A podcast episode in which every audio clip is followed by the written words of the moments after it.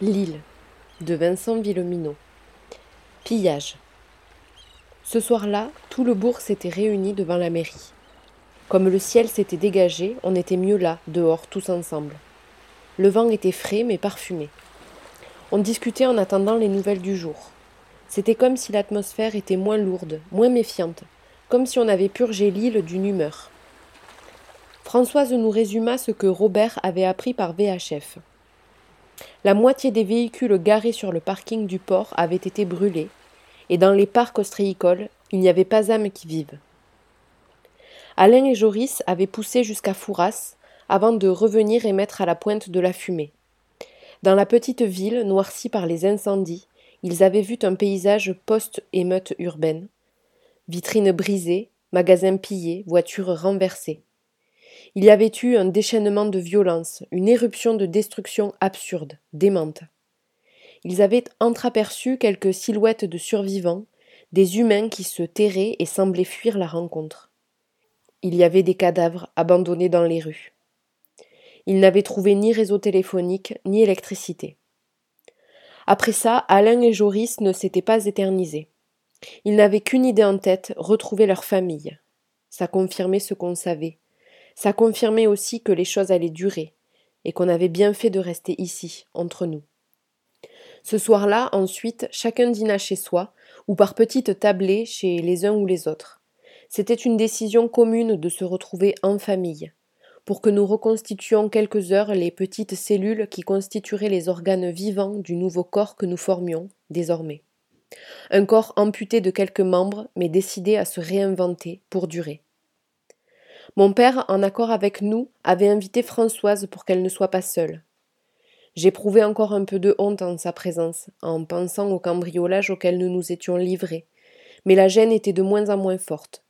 Ça faisait dix jours et j'avais détruit la clé USB pour m'éviter toute tentation future d'apprendre si elle échangeait des courriels avec mon père. C'était oublié. On parla de ce que la VHF nous avait appris, mais papa coupa court à nos hypothèses. On ne savait pas. Ça ne servait à rien d'épiloguer. Tout au plus devait-on convenir que la situation ressemblait à une série télévisée, un truc post-apocalyptique. On parla ensuite un peu de l'école, du mal qu'avait Marie-Jeanne à nous tenir tranquilles, et de la nécessité malgré tout que les choses se passent ainsi. Ni mon père ni Françoise ne nous demandèrent de faire plus d'efforts que les autres, d'être exemplaires. Françoise s'inquiéta de Caro, mais papa la rassura, elle allait mieux, elle sortait tous les jours. Et on confirma les échos qu'on en avait par Simon et Blanche. Luna savait plein de trucs. Je fus surpris des confidences qu'elle avait eues. Ce n'était pas des indiscrétions, ce soir, de les rapporter. C'était plutôt une sorte de bulletin de santé générale. Il fallait prendre soin mutuellement de chacun. Nous parlâmes de Jean, de la famille de Françoise, de notre inquiétude. Vendredi, le lendemain, pendant que nous étions en classe, tous les adultes de l'île votèrent à main levée un arrêté de réquisition. On organisait la collecte dans les résidences secondaires. En gros, on allait forcer toutes les maisons fermées en cette saison, soit environ les deux tiers de l'île, pour y prendre toutes choses denrées alimentaires, carburant, outillage, textiles, meubles, moteurs, médicaments, dont on pourrait avoir besoin. C'était signé l'idée que, désormais, on s'apprêtait à une longue autarcie qu'on ne se souciait plus du bien d'autrui, mais seulement du bien de l'île, de ses habitants. On se mobilisa pendant tout le week-end. Le soleil s'étant mis de la partie, ce fut une joyeuse ambiance de brocante. On entrait à quatre ou cinq dans une maison, on fouillait les placards, les armoires, les remises, les chambres, en commençant par le garage et la cuisine, où se trouvaient les plus grands trésors.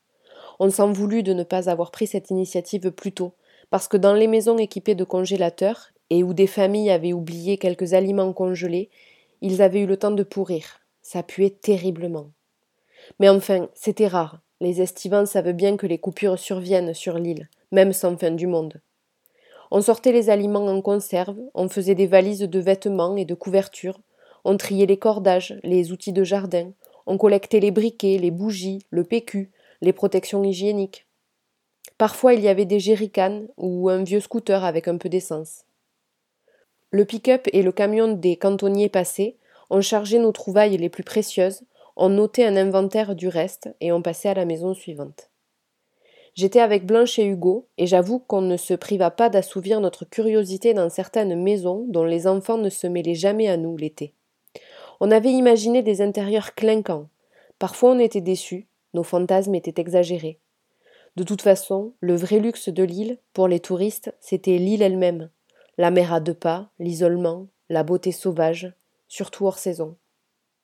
Les adultes qui encadraient mon équipe, Aline, JP et Caro, étaient amicaux, directifs, de belle humeur.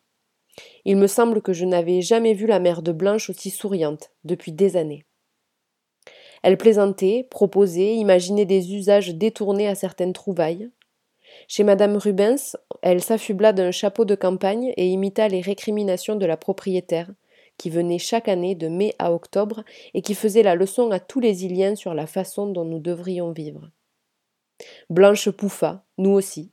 Je regardais mon ami. Ses yeux brillaient. Ce furent des heures joyeuses et inattendues. On avait l'impression de découvrir des trésors. Le temps était radieux. Les forsythias en flammes jaunes incendiaient les jardins. Ça sentait la résine dans l'air frais, neuf. La seule chose qui me souciait un peu, c'était que Luna avait préféré s'associer avec Simon dans une autre équipe. Nous avions aussi reçu la consigne de repérer toutes les embarcations qui reposaient, ou pourrissaient parfois, chez les particuliers, dans les jardins, dans les remises, dans les garages, les hangars, au fond des jardins, sous une bâche. Une autre équipe passait avec une remorque attelée au Land Rover, chargeait ses vieux dériveurs, ses planches à voile, les bateaux relativement neufs aussi, et tout ce qui en général aurait pu servir à naviguer pour les amener à l'anse du Vaillant, où on les regroupait avec les embarcations mises sur le sable pour l'hiver. J'avais demandé à Françoise le jeudi soir pourquoi elle voulait prendre cette initiative. Tu ne fais pas confiance aux habitants? avais-je demandé. Elle m'avait répondu qu'elle faisait confiance à l'honnêteté et à la loyauté de chacun, mais qu'elle se méfiait de la volonté qui pouvait flancher. La mienne comme celle de n'importe qui. Si on n'avait pas sous les yeux des moyens de fuite en permanence, cela éviterait que l'idée, la tentation, se mette à trotter dans nos têtes. C'est exactement comme une arme, m'avait-elle expliqué. Si tu n'en as pas chez toi, tu es moins tenté de t'en servir un jour. Mais si tu as un fusil accroché à ton mur, sous tes yeux, tous les soirs. Cette comparaison, je l'avais déjà détestée sur le moment. Presque invisible depuis l'anse du Vaillant, le tas de bateaux récoltés devenait impressionnant lorsqu'on approchait des bassins ostréicoles. C'était un amoncellement de coques vieilles et neuves, oblongues, effilées ou ventrues, en bois, en carbone ou dans toutes les matières de synthèse que l'homme avait inventées pour filer sur les vagues. Françoise avait fait installer une clôture de barbelés, on en avait récupéré plusieurs rouleaux dans deux jardins, et puisqu'il est impossible de prendre la mer de cet endroit, au milieu des bouchots et des parcs à huîtres, des voleurs auraient dû trouver une remorque et faire presque un kilomètre jusqu'à Coupedon avant de mettre à l'eau. Ça nous mettait à l'abri des simples impulsions. On se retrouva là-bas après le dîner du dimanche, tous les copains. Comme il faisait doux, on s'était assis dans l'herbe à peu de distance. Dans la nuit bleue, ce grand cimetière marin sous la lune, c'était une création étrange et fantastique, comme une sombre féerie de mâts, dont les haubans claquaient au vent, de dérives dressées, de poupes fessues. On entendait les voix des sentinelles qui étaient de garde et qui discutaient. On distinguait le bout de la cigarette de Vincent dans la nuit, le fusil à l'épaule de Daniel.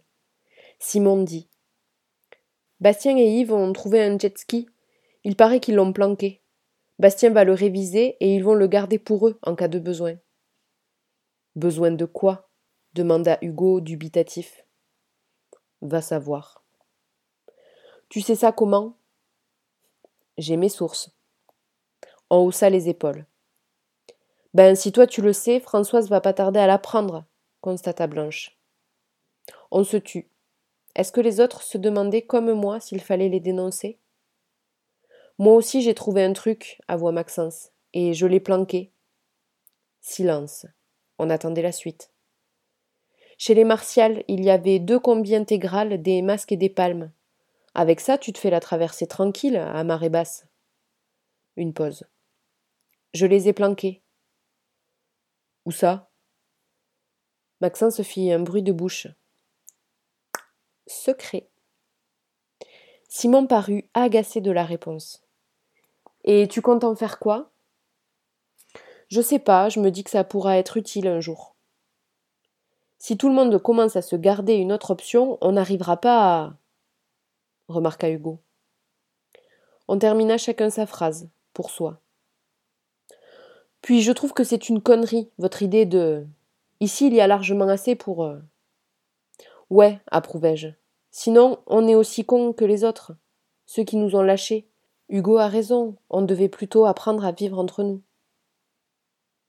Moi, je trouve qu'il y a assez ici, approuva Luna. On pourrait essayer de, de se faire une vie normale en attendant. En explorant toutes les maisons ouvertes, approuva Hugo. Ce n'est pas prévu, ni autorisé, remarqua Blanche, sentencieuse. Non, rigola Maxence. Et donc? Il y en a pour des semaines, approuva Luna. Une par soir, imaginez. Des semaines de déguisement et de vie inventée dans chaque villa. Vous voyez le truc? On souriait, tous, dans la nuit. On se félicitait les uns les autres de cette idée. Mais on retournera quand même au fort? demanda Blanche. Oui, aussi. Faut que je finisse là. Hugo s'interrompit, une fois encore, peut-être cette fois parce qu'il venait d'y repenser brutalement tout en parlant. Michael n'était plus avec lui pour continuer leur œuvre. Mais nous, on hocha la tête. Oui, leur gravure, sa gravure désormais, il fallait la finir. Et si on trouve des armes? demanda Maxence. T'en as trouvé? Non. On sut tous que notre pote mentait. Vous avez vu, dit Luna, pour nous offrir une diversion, les feux ont repris sur La Rochelle. Là-bas, loin sur la côte vers le nord, on voyait les lueurs rouges d'un brasier haut comme un immeuble. Sur le continent, les choses continuaient, empiraient peut-être. Évidemment, chacun pensa au sien, à Jean, à Camille, aux sœurs d'Hugo. Michael maintenant. Ce qu'on savait de l'extérieur ne nous inspirait que des images sombres. Là-bas, on incendiait, on pillait, on se massacrait encore. Et s'il n'était pas déjà mort, il. Il survivait? Il tuait? Non, pas eux. Et de toute façon, pour l'instant, on n'y pouvait rien. On ne pouvait qu'essayer d'apprendre une vie provisoire, fermée, sans eux, en espérant qu'elle soit préservée de l'horreur. On a vu, répondit Simon, après notre long silence. Mais vous, vous voulez tous rester ici.